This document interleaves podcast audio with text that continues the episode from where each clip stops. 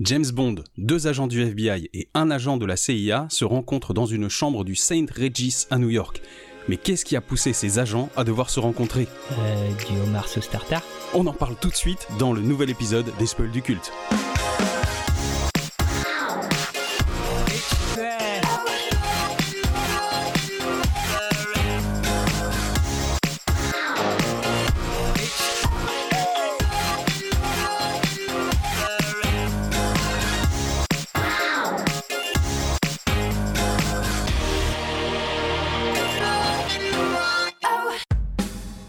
Et bienvenue dans les Spoils du culte, je suis Julius. Et je suis Karim. Les Spoils du culte, c'est le podcast qui analyse les sagas de la culture populaire et qui ne va pas se retenir de spoiler, mais épisode après épisode. Donc passé cet instant, il vaut mieux connaître les œuvres ou s'en foutre. Salut Karim Salut Julius. Alors on se retrouve aujourd'hui pour notre nouvelle série qui est un petit peu aussi une nouvelle manière de faire du spoil du culte en fait. Ouais, on change de format. On change de format, on change de formule, on change, on s'adapte, on propose des choses nouvelles parce que on va faire un bouquin.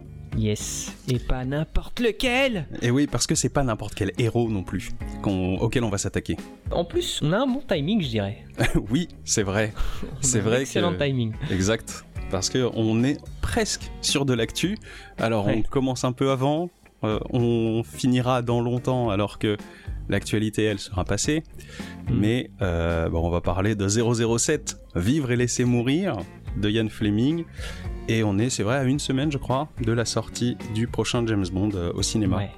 Donc on va suivre au fil de ces épisodes un petit peu l'évolution du bouquin Vivre et laisser mourir, qui a été édité en 1954 à Londres. Je sais plus quelle année en France. euh, en France c'était en 59. Et du coup, bah, c'est un livre qui est dans son jus quoi, qui est dans son époque, qui est un petit peu le reflet de son temps. Ouais, il y a quelques petits aspects qui sont un peu euh, pas dérangeants, pas choquants, mais un peu déstabilisants quand Oui. tu lis, euh, quand tu commences à lire ce bouquin. Donc, euh, sachant que d'ailleurs, euh, moi je je suis quasi hermétique à la littérature et au bouquin, donc euh, je Tu te fais du mal. c'est par la force euh, de, de résilience de Julien que j'ai fini par accepter euh, ce, ce support-là. Bon, c'est par mon Euh, insistance. Et au final, euh, au final, non, bah je. Ah, Il y, a, y y des petits, il y a des petits moments de plaisir parce que moi, euh, ce côté un petit peu dans son jus euh, des années 50-60, euh, c'est ce qui m'intéressait parce qu'il y a un petit côté désuet forcément. hein. Ouais, ouais, il y a un petit décalage qui, bah, du coup, Il y a un décalage fait culturel. sourire, parfois euh, fait, voilà, donc c'est, non, au final, c'est cool et puis, bah, je me, je me fais pas violence parce qu'au final, ça se lit, ça se lit plutôt, plutôt Ça se lit plutôt bien, ouais. Ouais, ouais, c'est plutôt pas mal. Et de Et- toute façon, je, je pars pas à l'inconnu, quoi. L'univers, je le connais, j'ai vu Oui. quelques films, donc. euh, On, on a va. forcément un a priori sur James Bond. C'est ça qui est intéressant. Mm. C'est que euh, qu'on aime, qu'on n'aime pas, qu'on ait lu, qu'on n'ait pas lu, ou euh, qu'on soit fan des films euh, ou non, euh, quand on parle de James Bond, il y a forcément un a priori. Je voulais revenir à la source parce que je trouve ça intéressant en fait. ce- ce- à partir de quoi on part? Et ben ouais. on part de loin, même si c'est de l'espionnage, etc. Il y a, il y a de l'action. C'est pas la même époque, c'est pas le même Mm. reflet de la réalité. Et euh, je pense qu'il y a d'autres bouquins depuis qui ont été euh, plus précis, euh, plus représentatifs de l'univers des agents secrets. Non, non, lui, c'est une espèce de bulle. hein. Et c'est la Ouais. bulle de Ian Fleming. C'est vraiment le monde tel que le voyait ou l'appréhendait Ian Fleming. Donc, euh, un monde fait de clichés de ouf, quoi. Moi, je serais le, le petit néophyte euh, qui donne son avis. Et puis, surtout que mes remarques et mon avis sera quand même influencé par Bah, les films que j'aurais vus. Ouais. Bon, du coup, on va se lancer hein, dans ce petit récap. On va faire un épisode par chapitre. On va traiter aujourd'hui du premier chapitre. Attention, on commence. Ah, on n'a pas dit quelque chose. C'est que moi, je le lis en français et toi, tu le lis Ah oui, je le lis en anglais. J'ai fait le choix de non seulement euh, me lancer dans la lecture d'un bouquin, mais en plus dans une langue étrangère. Donc je- j'estime mériter une reconnaissance euh, sans faille. Exact. Mais tout ça parce que tu te la pètes, en fait. Hein. Mm, Absolument pas. Mais au final, on a bien fait parce que on se rend compte, euh, enfin, parce que forcément, on en a discuté un petit peu avant d'enregistrer. On se rend compte Ouais. qu'il y, a des- il y a des choses qui sont peut-être plus claires dans une version que dans l'autre. Ouais. Il y a des choses qui sont vraiment identiques et, euh, et surtout ce décalage culturel dont tu parlais, bah, même si tu le sens, je pense, quand même dans, dans la version française, dans la version originale, comme c'est euh, vraiment le, le- la source, bah, t'es vraiment transporté dans cette période-là, quoi, euh, Ouais, par le vocabulaire utilisé, par voilà, par euh, Et puis, bah, tu seras un petit peu le porteur toi-même des mots même de Ian Fleming. oui. C'est pour ça que j'attends de vous un respect, euh, voilà. Mais euh, tu vois, tu seras un petit peu l'épée de Damoclès au-dessus de nos oreilles. hein, Si, nous, euh, je de parviens tous à les, les comprendre. auditeurs. oui, mais si on arrive à l'interpréter comme il faut. Exactement. On va se lancer dans le résumé de ce premier chapitre qui s'appelle Le tapis rouge. Le tapis rouge. C'est Red Carpet en anglais? Exactement. Donc, chapter 1, The Red Carpet. The Red Carpet. Oui, il faut le petit accent Oui, british. qui je le fais pas, très point. très bien. Moi j'ai j'ai un accent américain. Ah, Désolé. non, mais ça tombe bien parce qu'on est dans le thème du premier chapitre. Oui. Alors du coup, faut qu'on fasse tout de suite le point sur les premiers mots qui introduisent un petit peu cette histoire, sachant Oui. que Vivre et laisser mourir, j'ai oublié de le préciser, c'est le deuxième bouquin. Le premier c'est Casino Royal. Donc, en français, il commence comme ça. Il y a des bons moments dans la vie d'un agent secret. Des moments de vrai luxe. Par exemple, quand on lui demande de jouer le rôle d'un homme très riche. Tout de suite, on est vraiment dans euh, ce côté euh, agent secret qui se la pète. Oui, mais haute société, etc. Débauche de fric, on va dans les casinos et tout. Je trouve, là aussi, déjà, il y a un petit côté qui te met dans l'ambiance euh, du, du Hmm. le monde vu par Ian Fleming, quoi. Bah, moi, ma référence de base, tu sais, c'est c'est les films. Ouais. Et James Bond, pour moi, c'est Pierce Brosnan. Donc moi, je m'attendais à euh, la scène, un genre de premier chapitre qui servirait de- d'introduction, dans le sens où... euh, Dans une les scène d'action. T'as toujours, ouais, une fin de mission Oui. précédente, tu vois. Alors dans les films, c'est ce qu'on appelle le cold open, où en fait on arrive dans une situation qui est déjà tendue, qui tire vers sa fin, et c'est Mm. toujours la présentation du personnage qui est en fin de mission effectivement. Ensuite générique et ensuite il y a le débrief avec euh, M. Ouais.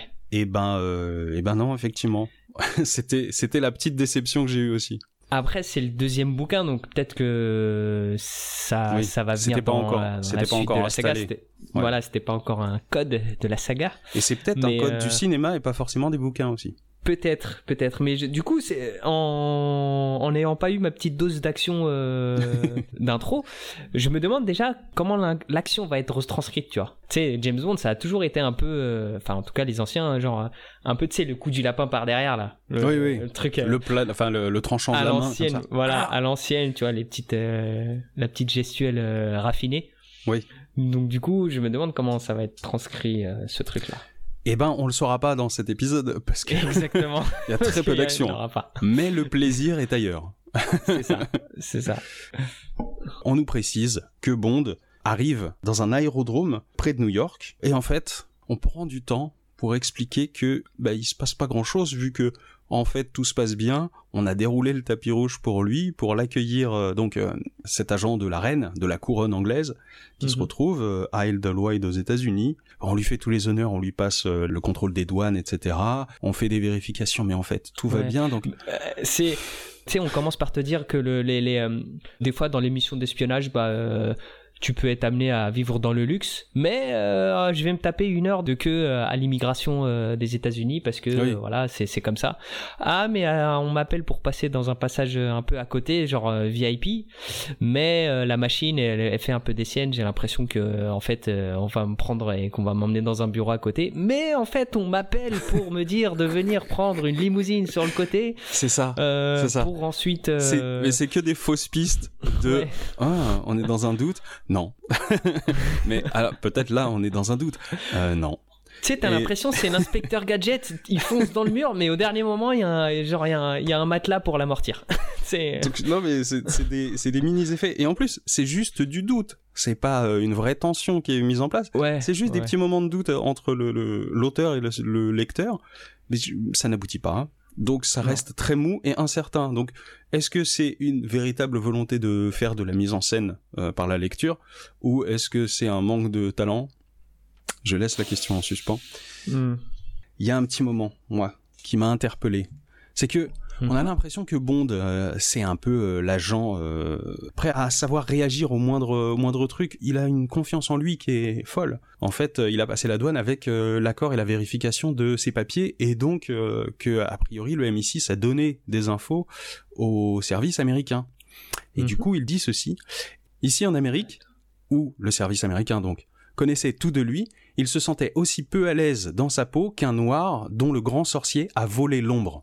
Ah oui, je me rappelle de ce truc. Alors, c'est la fragilité, hein, vraiment, du personnage, et aussi ce petit cliché raciste du hmm. euh, le, noir ne peut être qu'africain, avoir dans son village un, sorcier et par malveillance lui aurait volé son ombre, comme tous les noirs connaissent cette métaphore, tu vois. Hmm, hmm. Donc, ah, ce petit cachet, cette petite épice euh, de racisme intégré, euh, je la trouve savoureuse.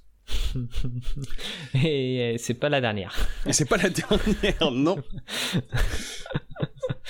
Donc il est accueilli par Aloran, je vais l'appeler comme ça, ouais. qui est un agent du FBI, qui vient euh, l'accueillir, pareil, il lui fait euh, ouvrir les portes, etc. Et puis euh, il se retrouve dans une dans une une Buick, un modèle limousine, mais c'est une Buick des années 50 quoi. C'est pas la limousine qu'on entend genre qui fait 10 mètres. Parce qu'il y a des modèles qui sont aussi appelés limousines et qui sont genre, euh, c'est juste des ah, grandes voitures. Ah, c'est pas une bagnole à rallonge. Voilà, ouais. D'accord. Tu veux dire c'est une bagnole qui vient du Limousin en fait. Exactement, comme le sandwich de Hambourg. exact. Attends, c'est où? C'est là, ouais. Bond Savachi dans la luxurieuse euh, grande limousine. Ah ouais. Ok. Bon, j'ai fait des traductions en live, je ne sais pas absolument pas si c'est c'est correct ou pas. C'est bon, ça passe. ok, c'est on est proche. Ça reste une Buick euh, stylée de mecs du FBI qui ont des moyens, quoi. Exactement. Avec Aloran, euh, ils vont dans la limousine, tout ça, ils discutent. Direct, Aloran, il lui file une enveloppe de pognon. Ouais. Et il lui dit précisément que euh, c'est du fric euh, de communiste. C'est pour pas avoir pour être déculpabilisé de le dépenser tu vois. Hein faisons ce que les communistes n'aiment pas faire. Dépensons du pognon. Ah mais d'autant plus qu'il rajoute en plus c'est du pognon de communiste donc dépensons-le dans, dans de la merde. Oui, c'est ça. Il, il lui sort un truc comme ça je crois. C'est de l'argent communiste que nous avons saisi dans l'affaire Schmidt-Kinaski alors du coup, Schmidt Kinaski, je sais pas si c'est lié à l'épisode d'avant. Je sais pas, mais euh, ça fait, euh, ça sous-entend peut-être euh, une référence à quelque chose parce que ça et là, il y a quelques véritables infos qui sont lâchées. À un moment, on parle de J. Edgar Hoover, et c'était un vrai mec en fait, le mec qui était patron du FBI dans les années 50-60. Ok. Donc il y a des vraies infos. Est-ce que l'affaire Schmidt-Kinaski, c'est pas une vraie situation qui existait? Je sais pas, peut-être. Donc ils roulent, ils sont dans la bagnole.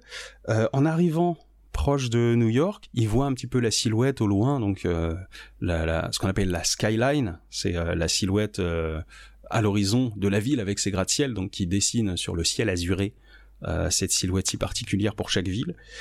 Et d'un coup, il y a l'angoisse atomique qui prend James Bond, mais parce que c'est l'époque aussi, hein. c'est les années 50-60, donc on est plein dans la guerre froide. Eux, ils pensent pas terrorisme, alors qu'aujourd'hui on penserait très facilement terrorisme, là eux ils pensent guerre atomique. Parce que terrorisme, c'est euh, des petites gens, des groupuscules armés qui sont euh, peut-être aidés par des États, peut-être pas, alors que la bombe atomique, elle est forcément entre les mains de, de puissance. Mm.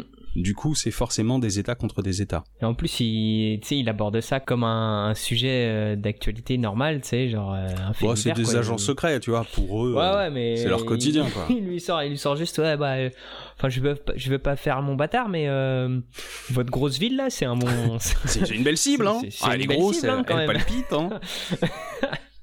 Donc ouais, ouais, ouais.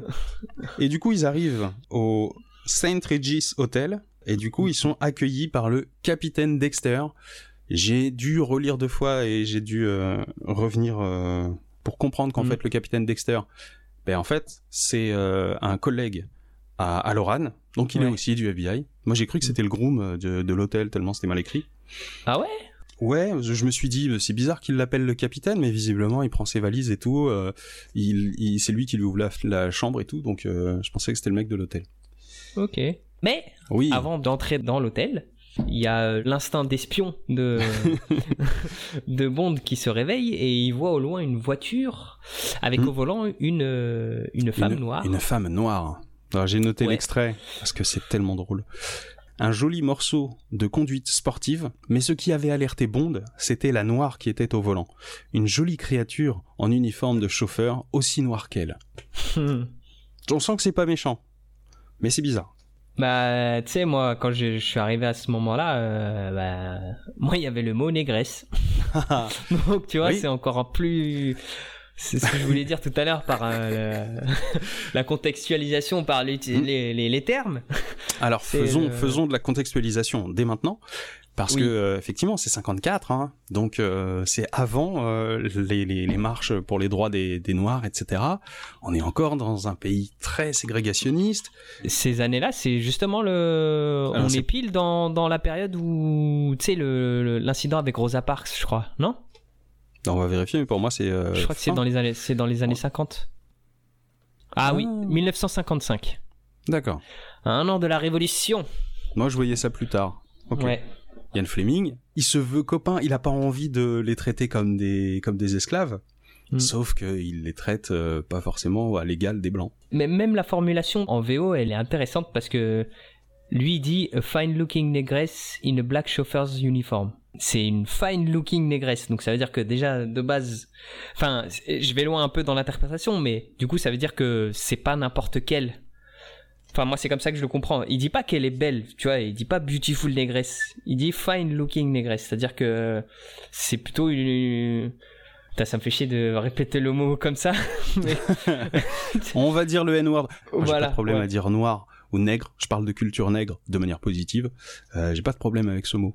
utiliser le mot enfin tu sais il y a, il y a tellement de, il est tellement lourd de sens que tu sais c'est c'est un peu c'est un peu chaud à, pro- à, à dire à utiliser et là je me rends compte que j'ai dû le dire au moins une dizaine de fois Ben, si on, c'était, euh, on va dire qu'on on va dire qu'on cite en fait parce que Ouais, sinon ouais. ce serait réécrire l'histoire. Euh, déjà que en Mm. plus moi dans ma version euh, ça a été édulcoré.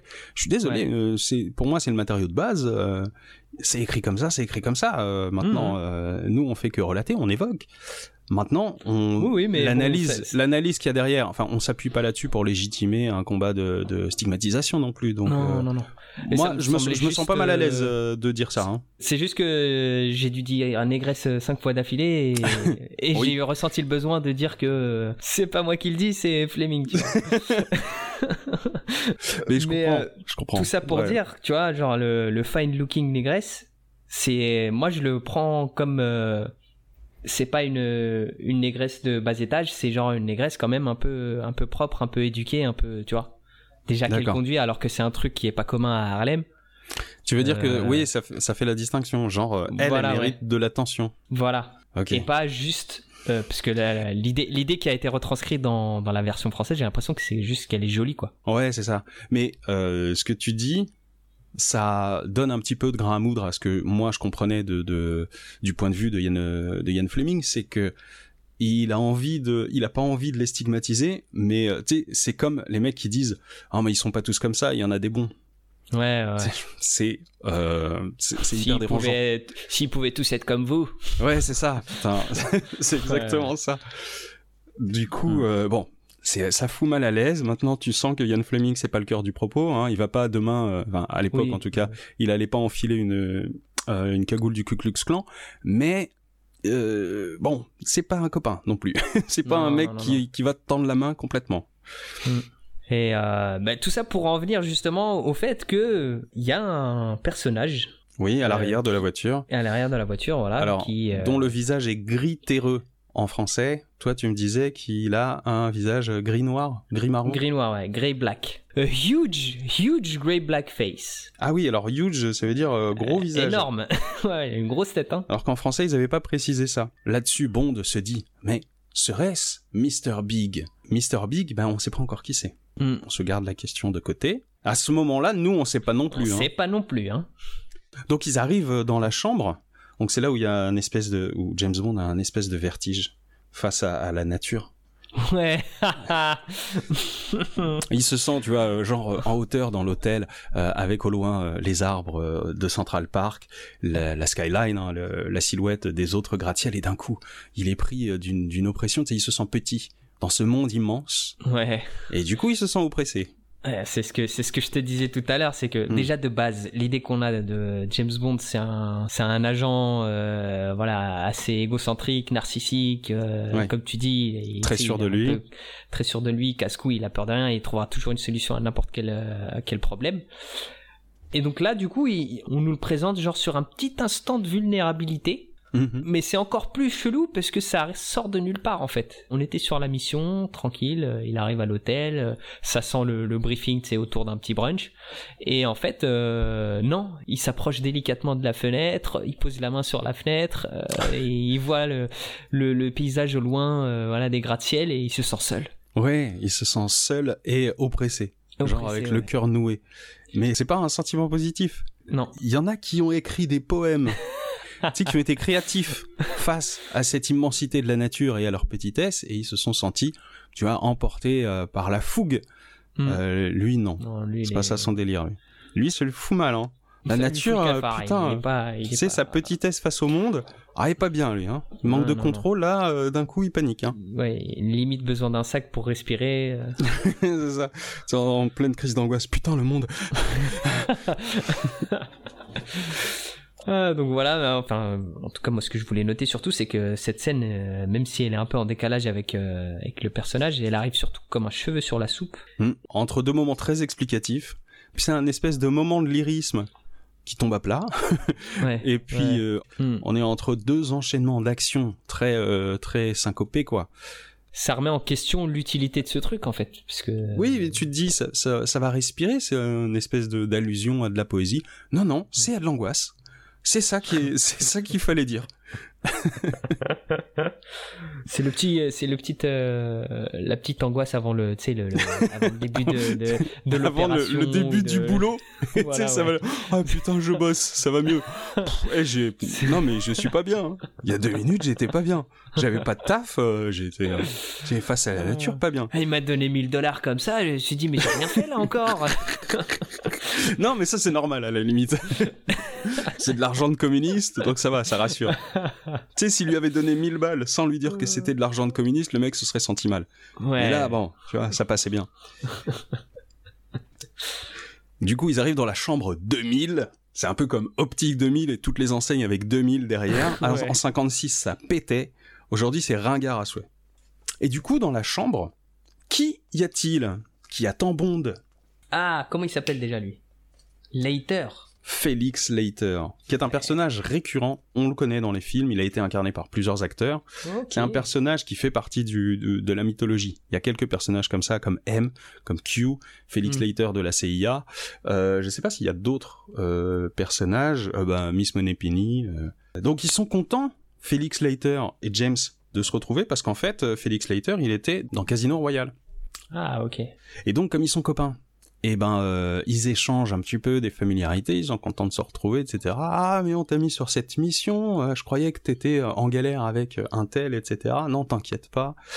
Leiter fait un petit peu le speech de, de, présentation de son implication, du fait qu'il sera l'agent de liaison entre les Américains et les Anglais. Parce que toutes les informations doivent passer par la CIA, même si visiblement c'est le FBI. J'ai pas compris. Alors disons-le tout de suite, la CIA c'est plutôt les services secrets aux États-Unis, mhm. euh, mais c'est les services secrets pas secrets, parce qu'il y a la NSA aussi. Je crois que la NSA n'existait pas encore, mais en tout cas aujourd'hui il y a la NSA aussi qui sont les services secrets très secrets. Mhm. Et il y a le FBI qui est en fait euh, la police nationale, la super police nationale, parce que c'est la police de, des États les uns entre les autres. Ouais. Du coup, euh, visiblement, c'est le FBI qui a, la, qui a les informations pour gérer ça. Et euh, donc ils doivent aller aux Caraïbes, mais il y a une partie de l'intrigue qui se passe aussi aux États-Unis, sous la gouvernance des États-Unis. Donc ça doit passer par le FBI. C'est un moment un peu chiant Mais Mm. bon, faut, faut le passer quoi. Oh, ça va vite, hein, donc euh, ça va, mais effectivement, ça brasse un peu du pas grand chose. Moi, moi, je l'ai relu un peu. Je l'ai relu deux fois, je crois, parce que tu sais, c'est un peu genre, oui. Alors, quand on sera en Amérique, tu me parles à moi. Par contre, quand on sera en Jamaïque, tu parles à lui, qui parlera à lui et qui parlera à lui. Oui, c'est ça. Mais en fait, t'as aussi l'impression que euh, Ian Fleming, tu sais, il s'est intéressé aux questions de protocole pour dire, ah, mais je me suis renseigné, etc. Hmm. Donc normalement, si on était sur une affaire comme ça, eh ben du coup, il faudrait que ça, ça se passe comme ci et comme ça, et que lui, il en réfère un machin. Ah, du coup, je vais le mettre. Bon, bah, c'est bien, il a bossé. Donc euh, du oui, coup, oui. mais tu sens que c'est un gamin qui a bien bossé et qui met Mm. tout, tout, tout, tout. Moi, j'ai bien, j'ai bien révisé. Hein. Hmm. Et euh, lisons aussi que il y a un petit extrait qui donne un petit peu le ton euh, de James Bond quand il retrouve son pote et qui se sert un petit martini. Oui. eh bien, je n'en reviens pas, dit Bond. Bien entendu, ce vieux renard de M, qui est le patron de Bond, ne m'avait rien dit. Des faits, rien que des faits. Il ne donne jamais de bonnes nouvelles. Il pense sans doute que cela pourrait peser sur la décision des agents de prendre ou de refuser une affaire. En tout cas, c'est magnifique. Et je me disais, euh, c'est rare euh, de voir James Bond jovial comme ça. Hmm. Il est quand même très euh, démonstratif, quoi. Alors que d'habitude, il est euh, avec le petit sourire en coin, était à faire une petite marque d'affection. Dans les films, c'est toujours traité comme ça. Ouais. Si c'est un ami, etc., c'est une petite marque d'affection, un sourire et euh, je te paye un verre. Que là, non, euh, ça déborde. Et je me dis, il y a des chances que le James Bond du bouquin soit pas le même que celui qu'on connaît des films. Moi, ce qui s'est matérialisé dans mon esprit, c'est genre, euh, bah, ce que t'as dit, le sourire en coin, genre, euh, un léger enthousiasme qui s'y dégage de lui, mais sans plus, tu vois. Dans ma tête, c'était pas le mec vraiment, euh, genre, accolade, putain, ça fait longtemps, on a fait les 400 coups ensemble et tout ça. Bah, en fait, je le trouve beaucoup trop de mots pour expliquer son sa joie. Hmm. Alors que c'est un homme de peu de mots habituellement. Du Mm. coup, je me dis, ben, quand il est content, il, il parle beaucoup. Ouais. Donc, mais Ouais. c'est pas le James Bond que je connais, ça. C'est un petit trait. Bon, c'est pas une grosse variation, c'est une petite variation sur le personnage. Hmm. Et il y a aussi derrière la petite remarque euh, parce que euh, le mec du FBI qui est avec eux, euh, il est un petit peu grognon. Et moi, dans tout ça, moi, je veux des infos de l'agent qui est sur le terrain. Si ça passe par la CIA, eux, ils sont copains-copains. Euh, moi, j'aurais pas d'infos. Là-dessus, bon, 007 voit bien qu'il le met mal à l'aise. Il le reprend avec lui en lui faisant une petite taquinade et en récapitulant plus clairement ce que Leiter avait essayé d'expliquer avant. Hmm. Du coup, Dexter réagit à ça en disant C'est tout à fait cela, monsieur Bond. Monsieur Hoover m'a chargé de vous dire combien il était ravi de vous savoir ici. Comme invité. Tu sais, ça Mm. remet tout le monde à sa place, donc chacun va faire son taf, s'il vous plaît, on reste professionnel. Et du coup, après, ben, il se tape un lunch. Ouais. Ah, le, le détail du menu, là. Oh là là. Et mais je me suis dit, le menu, on est d'accord que mis à part l'entrée de crabe, sincèrement, c'est 45-50 euros euh, sur Uber Eats. Hein. Ça dépend les matières premières utilisées. Je- c'est ça la différence des fois Arrête. entre les riches Ah, et les pauvres. Arrête de justifier euh, ça c'est comme que ça. On peut manger Arrête. la même chose, un plat de patates avec du poulet, mais sauf que chez les riches, ce sera pas les mêmes produits que chez les pauvres. Voilà. Bon, si tu veux, mais en tout cas, le, ouais, mais le menu. De toute façon, nous, on l'a sur le bouquin, donc euh, de toute façon, la qualité des produits, on peut les imaginer super frais, à peu, à peu cher. Oh, C'est même pas ça le souci, c'est qu'il te, il te. Oui, non, on est d'accord qu'à part le crabe, il y a le menu. Ouais, le menu, il commence par euh, crabe sauce tartare. Bah, alors, sauce tartare, euh, oui, c'est euh, très banal. Euh, Mais crabe, si tu veux, crabe, parce que j'en mange pas tous les jours, donc euh, crabe. Ensuite, hamburger à point, cuit au charbon de bois, pommes de terre frites, brocoli, salade panachée. Alors, salade panachée, c'est euh, une salade composée en vrac, hein, avec une petite Hmm. sauce, euh, genre un peu sucré-salé. Ok. Hmm. avec assaisonnement des îles. Ah oui, alors c'est sucré-salé, Ouais. mais il y a peut-être de la vanille ou peut-être de la goyave. Ok Hmm. glace arrosée de caramel fondant. Et le meilleur, Leapfrog Milk. Alors, Leapfrog Milk, je sais pas ce que c'est. Je présume que c'est un vin pour aller avec. Mais euh, donc, ils sortent de se faire un martini hein, et ils s'arrosent tout ça avec euh, de la vinasse. Ouais. Mais le menu en soi, ben pas ouf. Et ce que je disais, hein, sincèrement, euh, sur Uber Eats, tu peux te commander des trucs qui ressemblent hein, très facilement et tu te fais une, tu te fais la même soirée qu'eux pour sûrement dix fois moins cher que. Mais à l'époque. A priori, Après- ça, ça faisait rêver dans les années 60. Après, les States, ils sont pas connus pour leur gastronomie raffinée. Et pourtant, tu dis ça, mais quelques lignes plus loin, ils disent ils s'assirent et dévorèrent consciencieusement l'un après l'autre tous les délicieux produits d'une cuisine américaine parfaite. Mec, la version euh, originale, elle est un peu plus méprisante envers la cuisine Ah oui américaine. Ah oui, bah je la veux, je la veux. Ils s'assirent et mangèrent chaque plat issu d'une cuisine américaine rarement aussi bonne. Ouais. Donc ça veut dire que c'est de la bouffe américaine. 90% du temps, C'est pas bien. euh, c'est pas ouf. Mais là, franchement, là, c'est bon. stylé. Ouais, J'insiste sur Uber Eats, hein, sincèrement, ça aussi. Hein. La cuisine américaine, rarement à son meilleur, bah Uber Eats, il Oui. y a moyen de Oui, trouver oui, quelque chose de pas dégueulasse. Les sandwichs du clown, c'est typiquement euh, la représentation de ce que peut être la cuisine américaine, effectivement. La cuisine américaine, plus de 90% du temps, effectivement. Voilà, voilà. On fait pas de pub, hein. désolé. Ouais, c'est juste ouais. par habitude. Et je suis navré. Après ce repas, donc tout le monde euh, s'assit et se met à cloper. Et enfin, on va parler Hmm. de la mission. enfin, on est venu là pour bosser. Donc on va se justifier. Et c'est là-dessus que finit euh, Le chapitre. le chapitre sur un espèce de cliffhanger. Alors je trouve qu'en en termes de fin de chapitre, les cliffhangers sont pas terribles. hein. Hmm. Bond ouvrit un nouveau paquet de Chesterfield King Size, et tandis qu'il s'installait confortablement dans cette pièce chaude et luxueuse, il revenait par la pensée deux semaines en arrière, à ce jour glacé du début du mois de janvier, où il avait quitté son appartement de Chelsea pour le lugubre demi-jour du brouillard londonien. Et en fait, ça enchaîne sur le chapitre 2, parce que Et- le développement de ce mini flashback évoqué, c'est dans le chapitre 2. Ouais, ouais. Donc voilà, voilà la fin de ce premier chapitre. Alors, qu'est-ce que t'en as pensé? Je savais pas trop quoi, à quoi m'attendre. Ouais. C'est en arrivant à la moitié du chapitre que je me suis dit, eh, mais il n'y a pas de scène d'action d'introduction. Oui. enfin, pas grand chose à se mettre sous la dent parce que forcément, c'est le premier chapitre, c'est l'introduction, Mm. on, plante un peu le décor. On sent que la première partie du roman va se passer en- aux États-Unis et que la, la suivante en Jamaïque ou alors qu'il va y Mm. avoir des allers-retours. Bon, les persos, on évoque M, mais surtout il y a euh, Dexter, il y a James Ouais, Bond, il y a euh, Later, Felix quoi. Leiter, il y a Mm. le capitaine, alors qui dit trois mots. Alors en fait, euh, je me suis dit, mais pourquoi s'attarder sur ce personnage? En fait, euh, Aloran fait euh, suffisamment le Ouais. taf, quoi. Mm. Donc euh, il y a un personnage qui sert plus ou moins à rien. C'est euh, Dexter, en tout cas, euh, dans ce chapitre jusque-là. Il ouvre sa bouche euh, deux ou trois fois, mais voilà.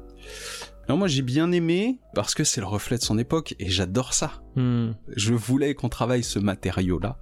Et c'est pour ça que on est désolé d'avance. Si euh, ça brasse des mots euh, un peu choquants, pour moi c'est un travail de mémoire. c'est Ouais. hyper important de savoir dans quoi s'ancrent ces choses-là. Et c'est pour ça que je voulais aussi une euh, traduction. J'ai eu du mal à trouver euh, une traduction originale des années de 59 parce que je pense qu'elle aurait été beaucoup plus gratinée.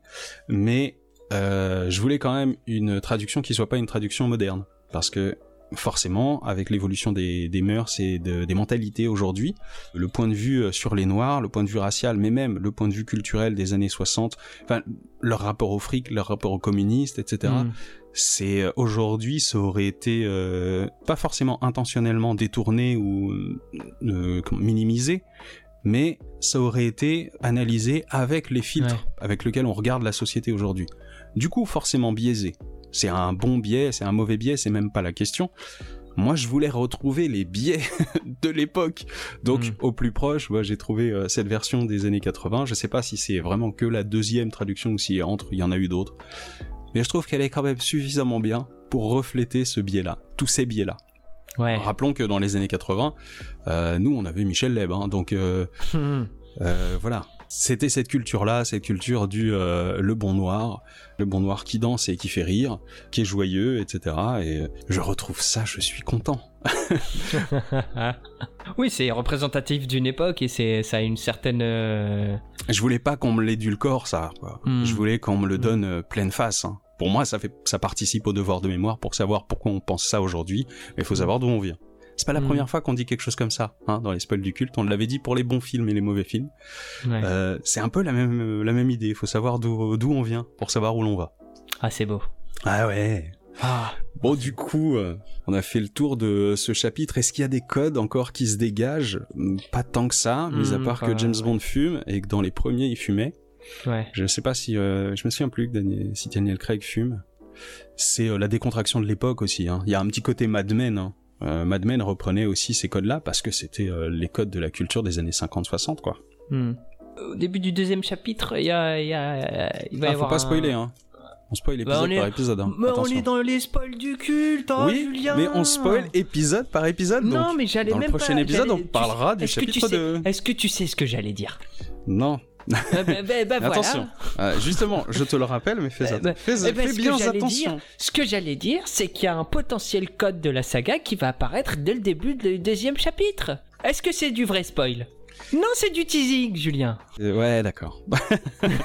bon, ça passe. Du coup, est-ce Oui. qu'on met des notes ou une appréciation, euh, vu que c'est que des chapitres Ou alors. Ouais, c'est euh, compliqué. Moi, je préférerais qu'on juge le truc euh, au global, une quoi. fois- ouais, une fois Oui, fini. à la fin. Hmm. À la fin. Ouais, ce sera compliqué de, de faire une note par chapitre. Euh, en tout cas, en plus, c'est compliqué, d'autant plus que c'est le premier. Donc, c'est vraiment l'introduction, c'est vraiment histoire de rentrer, de commencer à rentrer dans le bain. Donc, bon, bah, c'est difficile de le juger comme ça. Est-ce qu'il répond à nos attentes d'un univers euh, James Bondien? T'as un petit peu Oui. répondu en disant que euh, il n'y avait pas le- le- l'équivalent du cold open en mode euh, littérature, mais euh, bon, il y a quand même des codes de la saga, il y a du James Bond, enfin des codes, Mhm. des choses qu'on a déjà vues, euh, le luxe, etc. James Bond, euh, ok, on a envie d'en voir plus. On peut pas non plus se contenter que de ça. Ouais, ouais, ouais. Enfin, maintenant que je sais que c'est son que son deuxième bouquin, il se peut aussi que voilà, il n'a pas atteint sa forme Ouais. finale. tu vois. Il est encore en évolution le Pokémon. Hein. ouais, donc du coup, euh, on peut lui pardonner certains aspects qui peuvent manquer euh, sur cet épisode-là, Mm. sur ce bouquin-là. Là, on est qu'au deuxième bouquin. Alors, rappelons que euh, du coup, le premier, c'était Casino Royale. Donc Mm. c'est un, un bouquin qui a eu du mal parce qu'il y avait des problèmes de droit, etc. Du coup, il a mis des années à être adapté euh, en film. Le second, c'est Vivre et laisser mourir, qui a été euh, adapté, je crois, dans les années 70-80. C'est un film avec Roger Moore, donc c'est 70 ou 80. Et euh, le troisième, c'est Moonraker, donc qui est après Star Wars. Ils ont décidé de l'adapter. Et donc, c'était aussi Roger Moore.